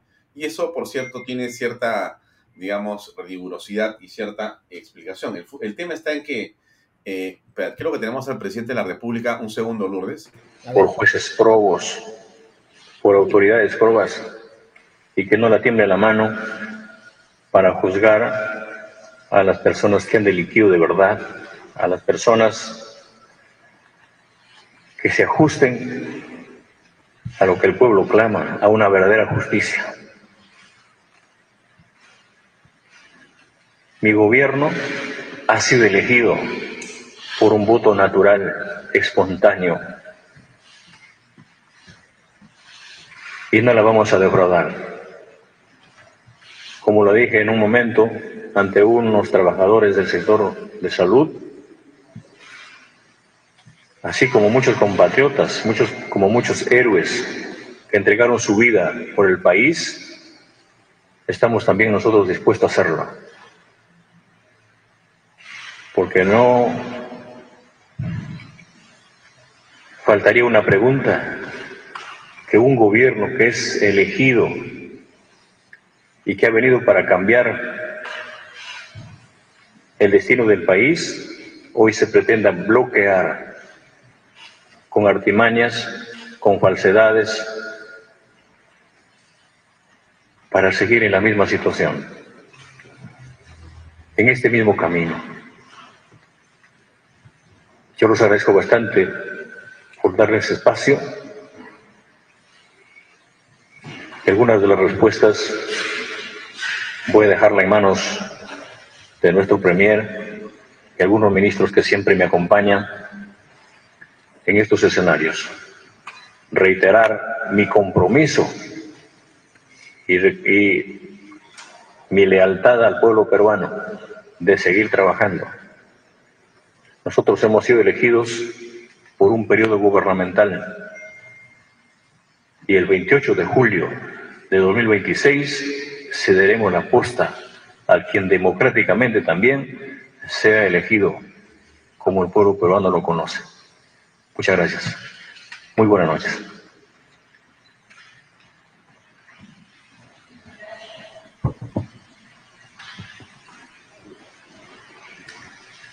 Muchas gracias. A continuación le damos la palabra al presidente del Consejo de Ministros, al señor Aníbal Torres Vázquez.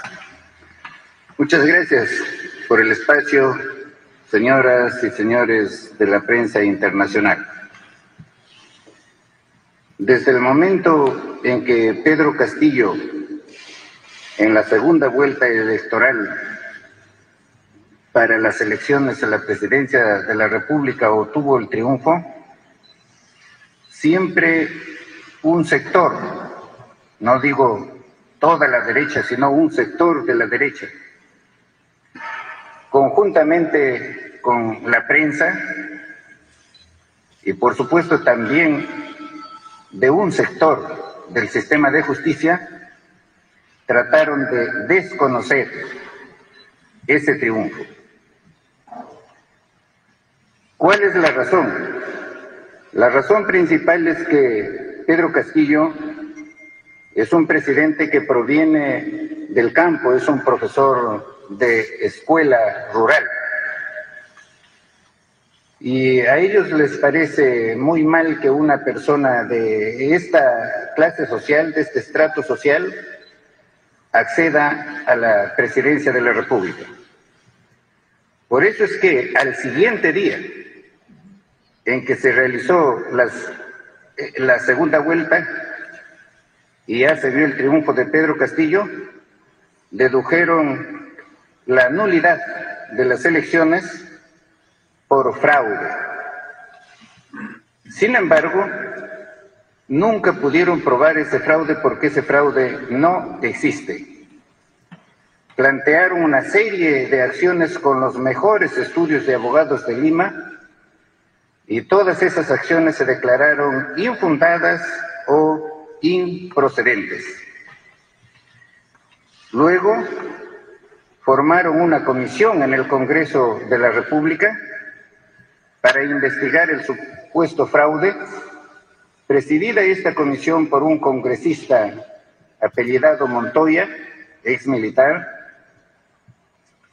que siempre se ha pronunciado en todo instante porque Pedro Castillo debe ser vacado o que debe renunciar o que debe ser suspendido en el cargo. Es lo único que él puede decir en todas sus intervenciones en la prensa. Eh, luego, ¿no? De que no pudieron probar la existencia del supuesto fraude, promovieron la vacancia del presidente por también la supuesta incapacidad moral. Hasta en dos oportunidades.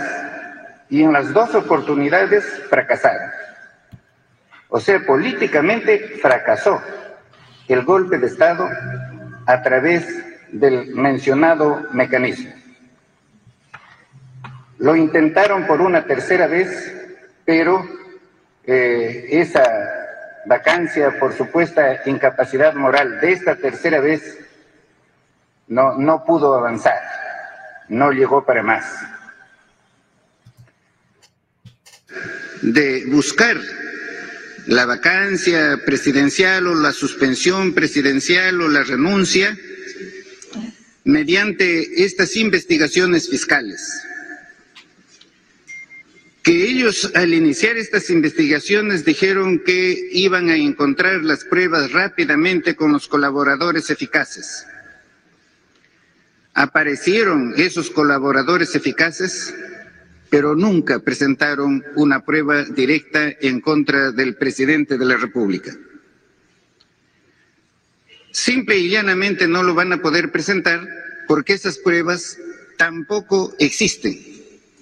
Pero la cuestión es que por cualquier denuncia periodística, la fiscal de la Nación inmediatamente habría investigación a Pedro Castillo para tener varias investigaciones sobre los mismos hechos, con los mismos personajes, y decirnos que Pedro Castillo es un corrupto porque tiene seis o siete investigaciones, que lo repiten constantemente en los medios, limeños especialmente, salvo de esos, eh, de esos medios. La fiscal de la Nación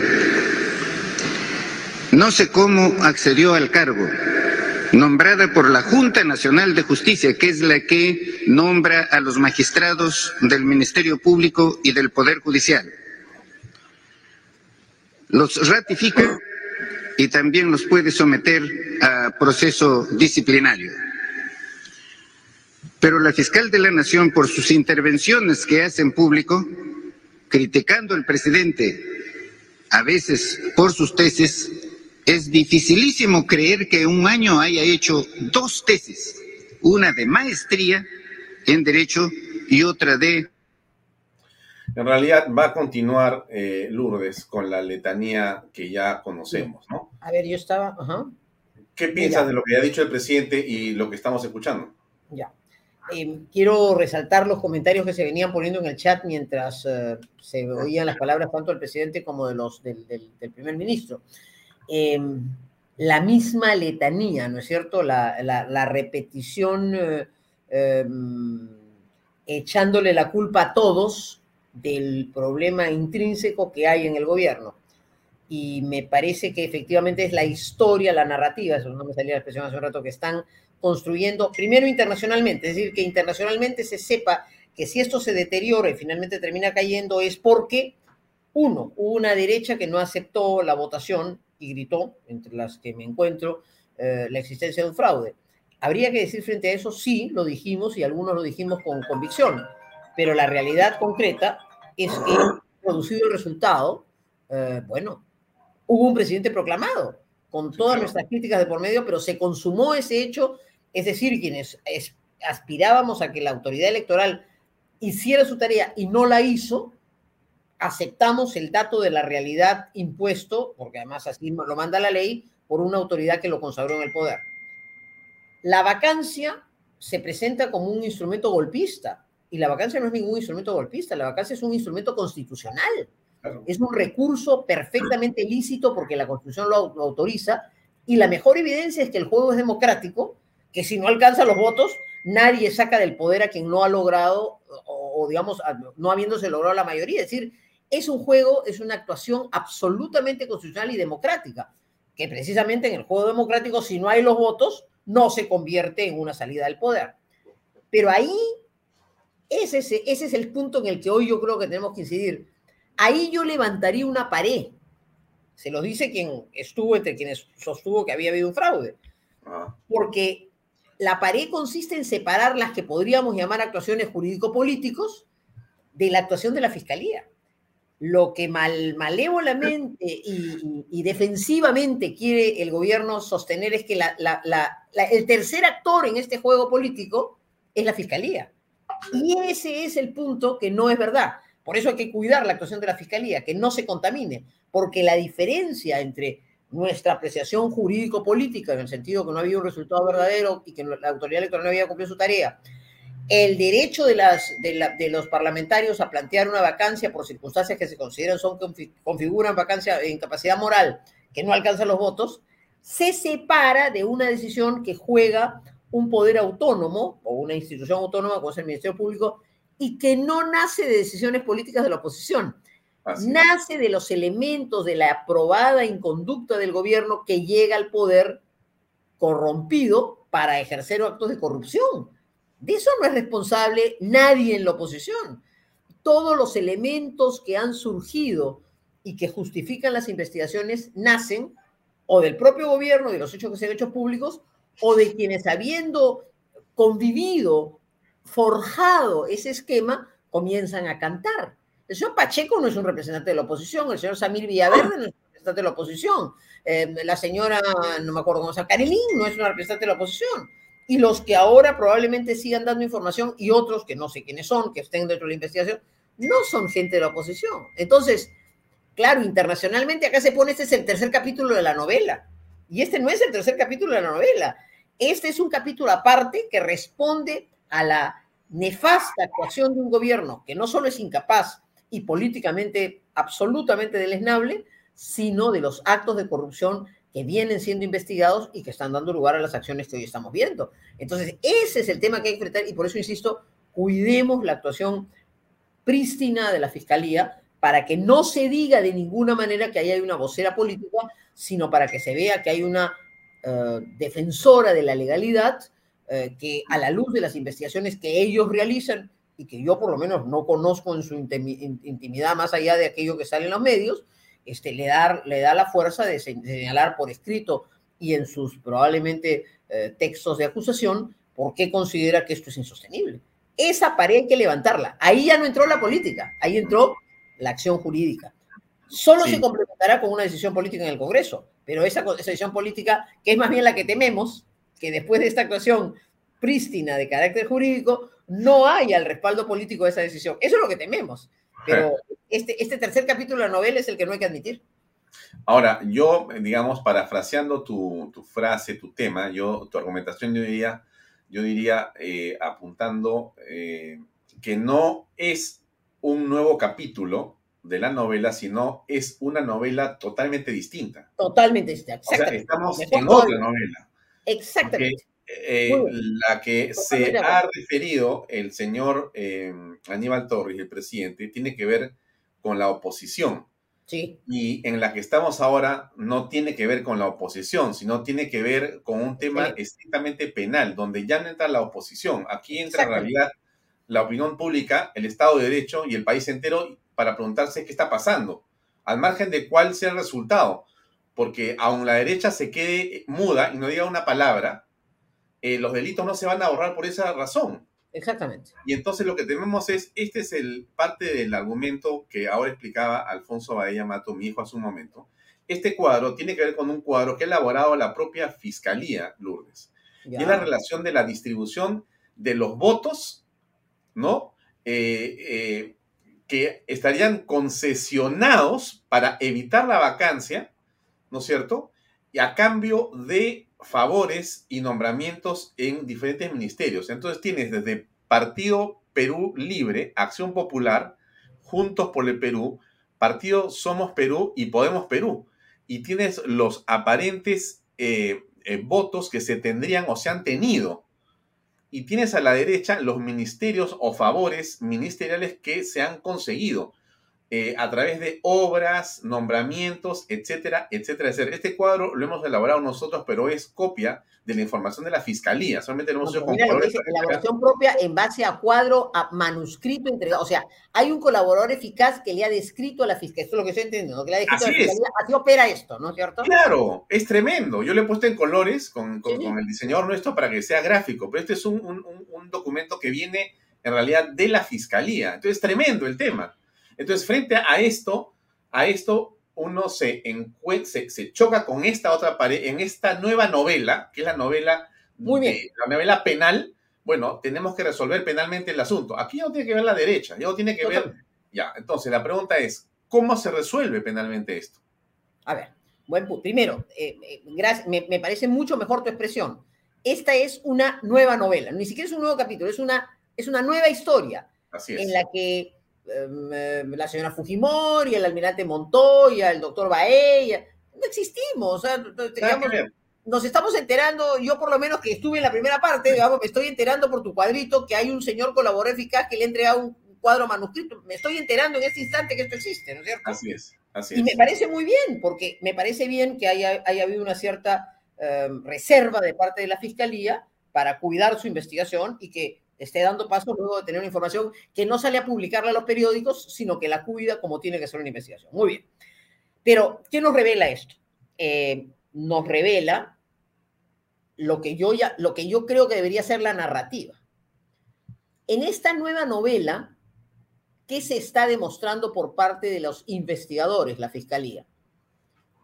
Que hubo un grupo humano, quizás algunos y no todos de los que forjaron el proyecto de gobierno, que más allá de la ideología comunista, la connivencia con el narcotráfico, eh, el copamiento y la presencia de Sendero Luminoso, todo lo que nos preocupaba desde un punto de vista político y que nos sigue preocupando porque ha habido también niveles de penetración en ese sentido, hubo un otro grupo, me parece que más reducido y más cercano a quien está en el poder, que dijo, ¿sabes qué? Déjalo a Cerrón que hable de sus tonterías, déjalo a Bermejo que, que se dedique a hacerle quecos a los narcos. Nosotros dediquémonos a controlar el aparato público para hacer negocios. Eso es. Y como para que eso dure, necesitamos unos aliados, vamos a repartir parte de la torta. Recuerden ustedes el famoso diálogo de Samir Villaverde con Pacheco que a mí me impactó tanto. Oye, hermano, no se te ocurra ser ministro, ¿ah? Sé nomás viceministro, yo ya tengo controlado Provías Rural, que es el gran distribuidor de las carreteritas por todo el Perú. Entonces, y entonces, como esto necesita su brazo político para ser soportado, ¿qué te doy? Yo no sé si plata o no te doy plata, te doy cuotas de poder. Tú eres el dueño del Ministerio del Ambiente, pon tus patas, haz lleva tus contratos. O sea, es el Estado entendido como el botín que quise copar. Entonces, es efectivamente otra novela. Cuando yo expresaba en la segunda vuelta mi preocupación que Sendero Luminoso llegara al poder, cuando expresábamos nuestra preocupación que una carga ideológica comunista impulsara un proyecto nefasto para el Perú, cuando expresábamos nuestra preocupación porque a través de una asamblea constituyente se quisiera deshacer el Estado de Derecho, toda esa historia, que por supuesto creo que es una preocupación política, no tiene nada que ver con los cupos en el Ministerio de Turismo y Exterior y el Ministerio de la, Mujer, ¿no? No tiene nada que ver. Esto es una vaca lechera a la que hay que succionar. Es un aparato público al que llego para tomarlo, sacarle provecho, exprimirlos, repartirme la ubre de la vaca y se acabó. Entonces, efectivamente es otra novela, de naturaleza absolutamente distinta. Ese penosamente es el drama que hoy está viviendo el Perú a través de esta investigación y eso tiene que tener, como es lógico, un desenlace, ¿no? Eso es insostenible, pues, eso es insostenible. Bien. Ahora, para ir cerrando, Lourdes, eh, ¿qué va a pasar, según tú, en las próximas horas? Estamos frente a un gobierno que claramente ha decidido no hablar con la prensa nacional. Eh, eh, estamos apreciando un hecho realmente este, insólito, insólito, insólito, insólito. Déjame mostrarte una imagen, porque esto realmente me parece eh, impresionante. Ya tengo la imagen acá. Déjame compartirla con todos los amigos de Bahía Talks por lo siguiente. Mira, medio segundo y comparto la imagen que está aquí. Bien, estamos apreciando una imagen de Canal N en este momento, ¿correcto? A la izquierda están los micrófonos de todos los periodistas de la prensa nacional que han puesto los micrófonos así. O sea, en señal de protesta por lo que está pasando. Y nosotros nos solidarizamos con estos periodistas que no pueden informar, siendo el país el que debe conocer en primer término lo que está pasando en este momento, en esta crisis que el gobierno ha ocasionado producto de su propia inconducta. Y entonces el que conversa, como ustedes aprecian, es el señor Aníbal Torres, que da esta conferencia de prensa a eh, la prensa extranjera y no aceptan preguntas. O sea, estamos ya en una especie de ruptura del orden democrático, por llamarlo de alguna forma, esto ya es, no sé, ¿cómo, cómo le denominas a esto? Gravísimo. A ver, tu pregunta es muy importante. ¿Cuál es el desenlace? Primero, queridos amigos, como siempre, frente a las crisis, los momentos difíciles, mucha serenidad, porque no imaginemos que tampoco las cosas... A veces pasa, ¿no? En la vida política las cosas se desenvuelven y, en, pocas horas tienes un desenlace. Yo creo que todavía el, proceso que vivimos en el Perú es un poquito más complejo que eso pero me parece que es una expresión de deterioro total al no poder ya transmitir este, esta historia, ¿no es cierto?, que, ahora se vuelve a contar al mundo, a los periodistas extranjeros, etcétera, no podérsela transmitir una vez más, pues no importa. Esa es la, es la historia que tienes, se la cuentas a los peruanos y vuelves a repetir tu letanía del fraude, la vacancia, la investigación fiscal y son capítulos subsecuentes. No, no se atreven a eso. Ahora, ¿Cuál creo que debería ser el cauce siempre pensando en cauces institucionales y constitucionales? Uno, paré entre lo que ha significado la actuación política de lo que es este, esta nueva historia estrictamente jurídico-penal, conducida por el Ministerio Público. Una vez más, confieso que no es lo que yo hubiera imaginado como ideal en el Perú, porque en general, porque yo creo que los problemas políticos deben ser resueltos políticamente, pero se dan cuenta cómo las cosas que les he expresado hace unos instantes con preocupación no tienen nada que ver acá.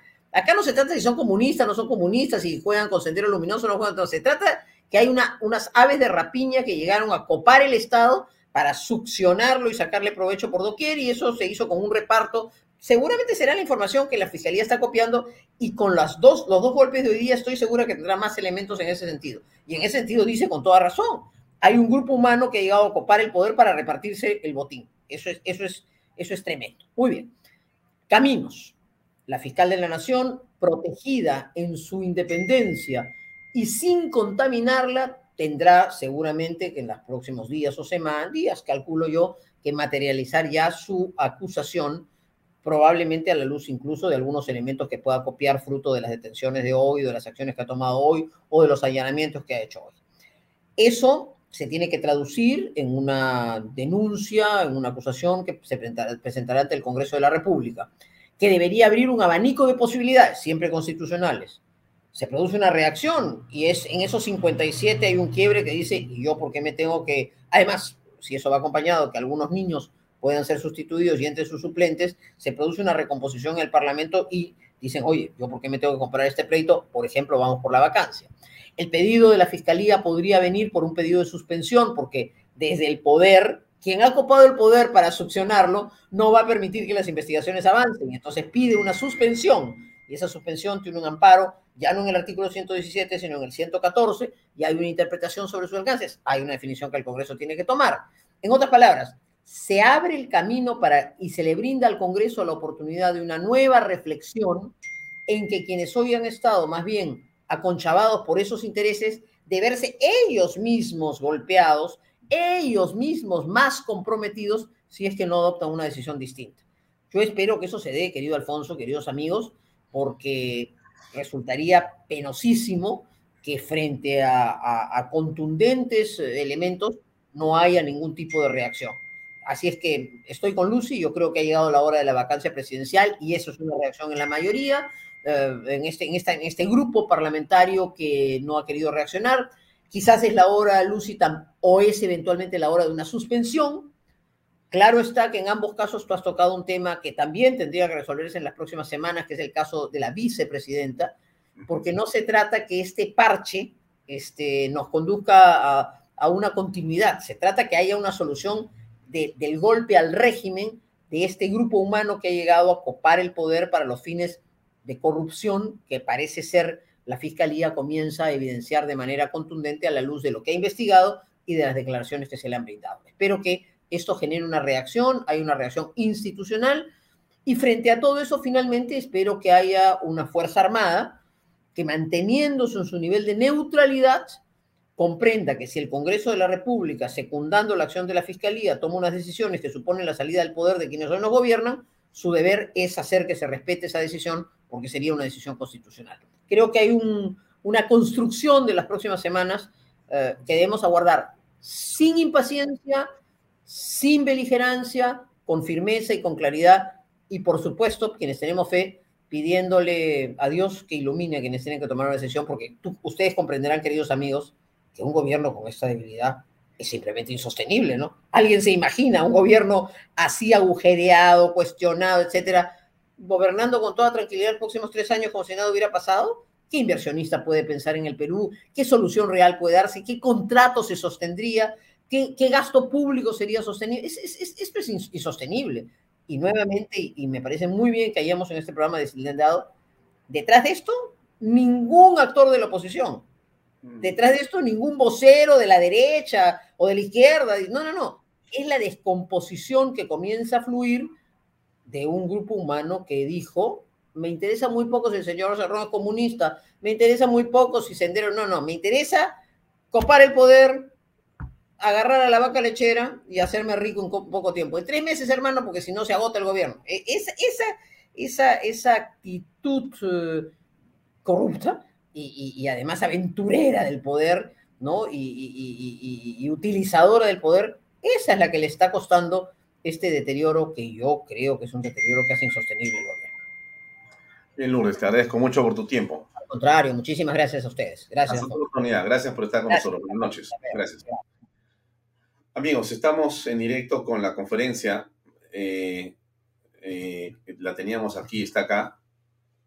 Y esto es lo y se ha dado cuenta en relación a la gobernanza democrática de que la lucha fundamental es contra la desigualdad, la discriminación, para superar las brechas sociales. Y eso demanda gobernabilidad, demanda estabilidad, demanda diálogo entre el gobierno y desde ya la oposición. Y esa invitación que se ha formulado ya hace incluso un mes por el presidente de la República, el nuevo presidente del Congreso, ha significado un extender la mano para un diálogo en pro de los peruanos. Y eso es observado positivamente y por eso el Perú es sede no solamente de esta, este encuentro, como también eh, somos presidente de la Comunidad Andina de Naciones y próximamente de la Alianza del Pacífico, o Perú será sede de la sesión de APEC el 2024, como otros encuentros internacionales que da cuenta de la credibilidad de la democracia peruana. Gracias. Sí, el ministro de Trabajo. Sí, Premier, complementando el tema de la pregunta respecto de la prensa nacional, tenemos entendido y se nos notificó que la prensa internacional pidió exclusividad para esta conferencia de prensa y hemos cumplido con ustedes. A la prensa nacional atendemos absolutamente todos los miércoles después del Consejo de Ministros. Se ha querido hacer a través de la Oficina de Comunicaciones del Palacio de Gobierno respetuosos con el compromiso y el pedido de la prensa internacional. Y es por eso que eh, los estamos atendiendo con la exclusividad que ustedes eh, solicitaron. Y quiero complementar algo más en virtud de lo expuesto por el presidente de la República y en virtud a lo expuesto por el señor Premier. Hoy hemos podido ver en los diversos documentos que han circulado en los medios de comunicación ya filtrados respecto a las motivaciones para las encarcelaciones de diversas personas, que se habla inclusive de un plan concertado para intimidar a las entidades persecutoras del delito, para deslegitimar a la fiscal de la nación. Desde acá que le queremos hacer una pregunta con mucho respeto, con el respeto que nosotros sí guardamos al Estado de Derecho, a la fiscal de la Nación. En ese plan de, deslegitimación que habla la señora fiscal de la, de la Nación, ¿acaso está incluido el hecho que su hermana haya sido incluida en una investigación en el año 2020? ¿Acaso eso lo ha inventado el gobierno? ¿Acaso el gobierno ha inventado que la fiscal de la nación separó a su hermana que estaba siendo investigada por supuestamente liberar a altos narcotraficantes internacionales? ¿Eso lo ha inventado el gobierno? Eh, bueno, en primer lugar nos solidarizamos con la prensa que, como en la peor de las dictaduras, no deja preguntar, ¿no? a lo mejor no puede preguntar, mejor dicho, ¿no? Lo que está pasando en este momento en Palacio de Gobierno es inaceptable. Usted eh, aprecia que eh, con ese argumento de que hoy día habían dado exclusividad a la prensa extranjera, cosa que es absolutamente ridícula, en una crisis como esta, lo que debería hacer el gobierno es contestar las preguntas. La prensa nacional eh, en este momento representa a todos los peruanos.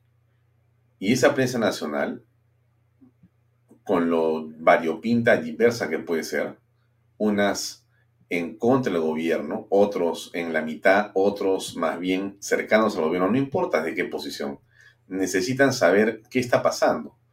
Y el presidente no ha dado ninguna explicación.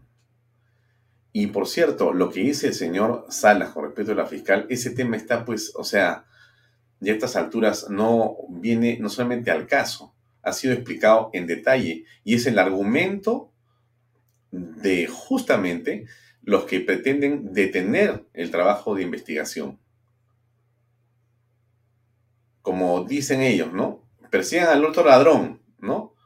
No a mí, sino al otro ladrón. Así está el gobierno en este momento, negando lo innegable.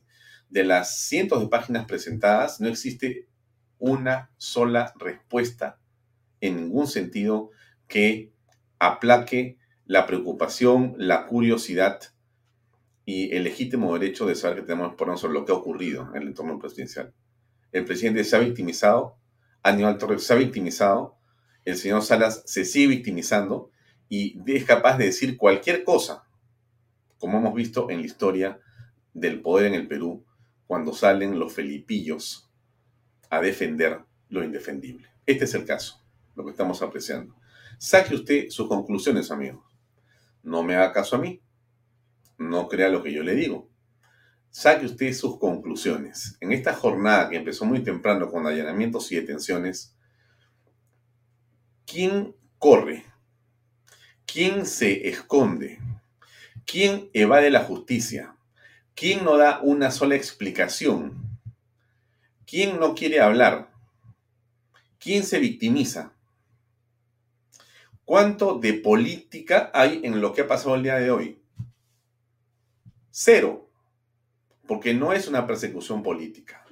No tiene que ver con argumentos en lo absoluto políticos. Al contrario, lo que ha ocurrido hoy día es una jornada penal, una jornada delincuencial, una jornada en que la justicia ha buscado y está buscando hacer su trabajo. Para eso pagamos a los fiscales para que hagan lo que ha pasado el día de hoy. No tiene nada que ver el tema político.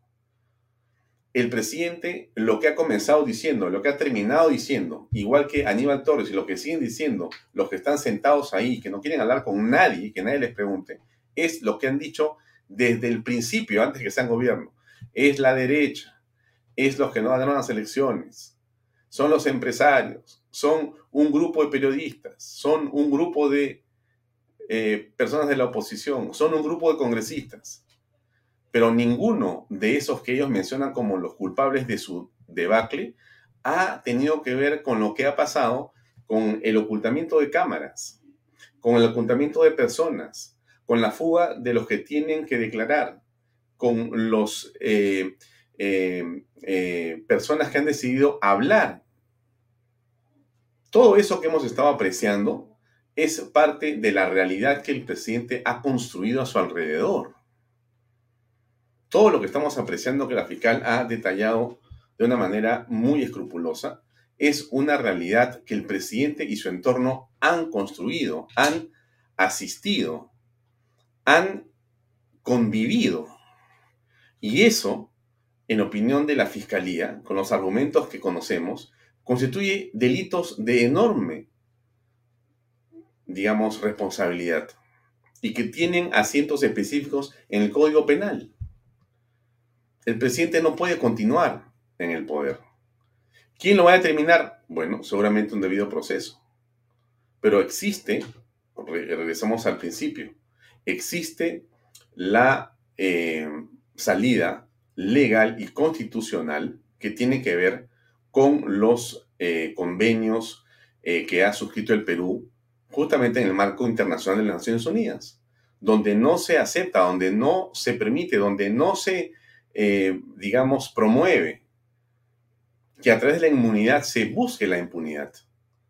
Ahí está puesta la salida legal, constitucional a este hecho que estamos apreciando. Castillo tiene las horas contadas no por el afán golpista de nadie. Por favor, hay que estar un poco alterado para decir una barbaridad de esa naturaleza. Castillo tiene las horas contadas por hecho propio, de él y de sus colaboradores que están hablando. Está en cientos de páginas, con cientos de testimonios, con, varios testimonios y con cientos de elementos de convicción. Lo dejo ahí, les agradezco por acompañarme. Estos siguen eh, hablando. No sé si es Castillo que está en este momento haciendo uso de la palabra. Encontramos la presencia de la inversión privada.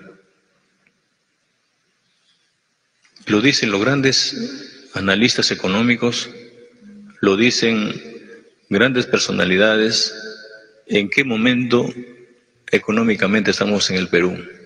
Y la, seguimos, y la, tenemos que seguir manteniendo y seguiremos en esa línea dando confianza al pueblo peruano.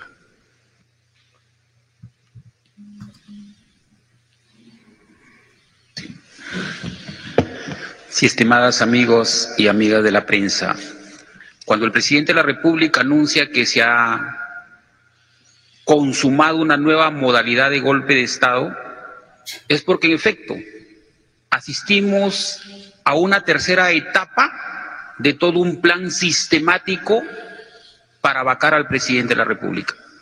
Ese es el argumento que tienen estos señores. Está más claro, es imposible. El argumento de ellos es un argumento político. No hay una defensa jurídica. No tienen cómo responder a lo que ha dicho la señora fiscal de la Nación. Ella ha sido clara. Aquí existen pruebas gravísimas de que hay una utilización del aparato estatal para delinquir y beneficiarse con contratos. Están todos los elementos de todo eso que abunda en gente que se ha escapado, se ha fugado, ha confesado. Tienen las pruebas, los vouchers, las demás telefónicas. Está todo. De eso, ellos no quieren decir una palabra. Para ellos, este es un golpe de Estado. Es impresionante. Y para, corroborar que están recontra claros, recontra seguros, le dicen a la prensa nacional, fuera de acá, no te quiero. Solamente voy a hablar con los señores de la prensa extranjera. Es inconcebible. Lo dejo ahí, señores, porque en realidad esto eh, no tiene ni pies ni cabeza. Ni pies ni cabeza. Me despido de ustedes hasta mañana a las seis y media de la tarde en una edición nueva de Bahía Talks. Les agradezco muchísimo por su cariño expresado en las redes sociales de muchas maneras. Por su enorme respaldo a este programa, a Canal B, nosotros seguimos a toda velocidad como corresponde. Gracias a ustedes, gracias a ustedes que nos siguen y nos acompañan. Muy amables a todos. Tengan ustedes muy buenas noches amigos y los dejamos, mejor dicho, descansar y no continuar con esta letanía que no tiene nada que ver con los argumentos que se han presentado el día de hoy. Gracias a todos los que nos dicen, excelente programa, sigamos orando para que Dios haga su trabajo. Gracias a todos los que nos han seguido. Buenas noches amigos. Hasta mañana. Este programa llega a ustedes gracias a Pisco Armada un pisco de uva quebranta de 44% de volumen y 5 años de guarda. Un verdadero deleite para el paladar más exigente. Cómprelo en bodegarras.com y recuerde, tomar bebidas alcohólicas en exceso es dañino. PBM Plus, alimento para adultos con HMB. Proteínas vitaminas y minerales con HMB. Vainilla y chocolate, que ayuda a mantener la fuerza de los músculos. Visita pbmplus.pe y síguenos en Facebook como PBM Plus y en Instagram como arroba PBM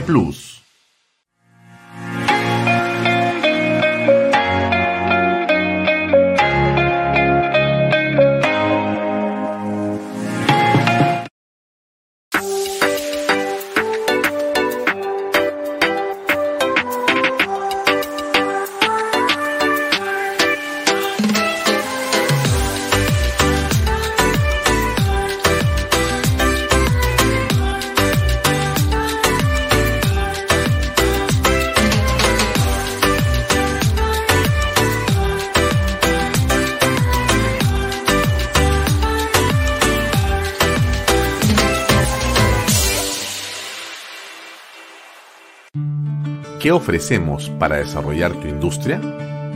Lotes industriales desde 300 metros cuadrados. Lotes con zonificación I2 e I3. Gas natural, fibra óptica, energía de media tensión, planta de tratamiento de aguas residuales. Múdate hoy a Indupark y aprovecha los excelentes beneficios. Ingresa a indupark.com.pe. Indupark, creamos desarrollo.